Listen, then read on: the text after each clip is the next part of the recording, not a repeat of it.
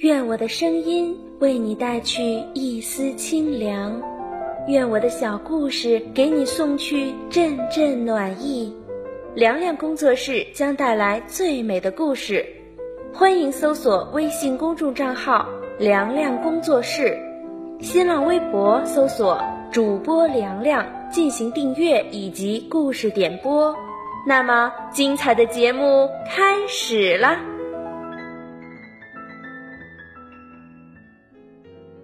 小宝贝儿，你好，我是你的好朋友凉凉姐姐，今天。凉凉姐姐讲的小故事名字叫《宣誓神》。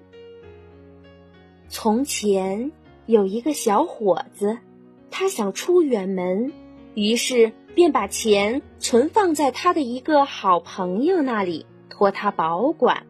然而，令小伙子万万没有想到的是，他的朋友起了歹念，一心想昧下这笔钱。临走之前，小伙子找到他的好朋友，要他郑重地向他宣誓。好朋友一听要宣誓，便心惊胆战起来。他借口说自己有很重要的事情要去处理，等处理完再回来宣誓。说着，他就匆匆忙忙地往城外走去。刚走到城门口，他遇见一个。跛脚的老人，他从来都没有见过这个老人，很好奇，于是问道：“你是谁呀？”“哈哈，我是宣誓神，掌管着人类的一切誓言。我现在要去惩罚那些不尊敬神、不遵守诺言的人，并让他们兑现当时立下的诺言。”老人。威严地说道：“哦，你多少年来我们城里一次呢？”这个人赶紧慌张地问道：“四十年，不过如果心情好的话，三十年就会来一次。”宣誓神回答道。听了宣誓神的话，他又立即赶回了城。第二天，他心想。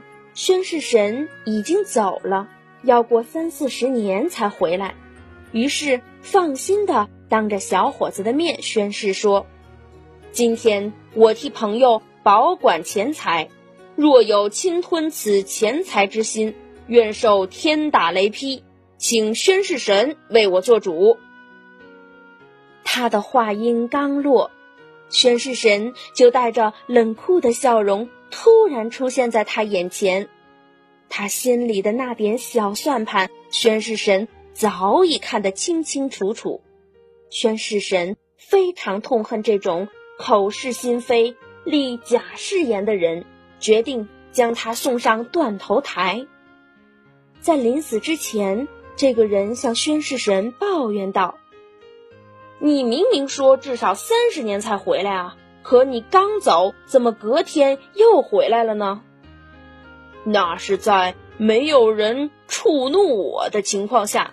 要是有人胆敢挑战我的权威，我就会立即赶回来。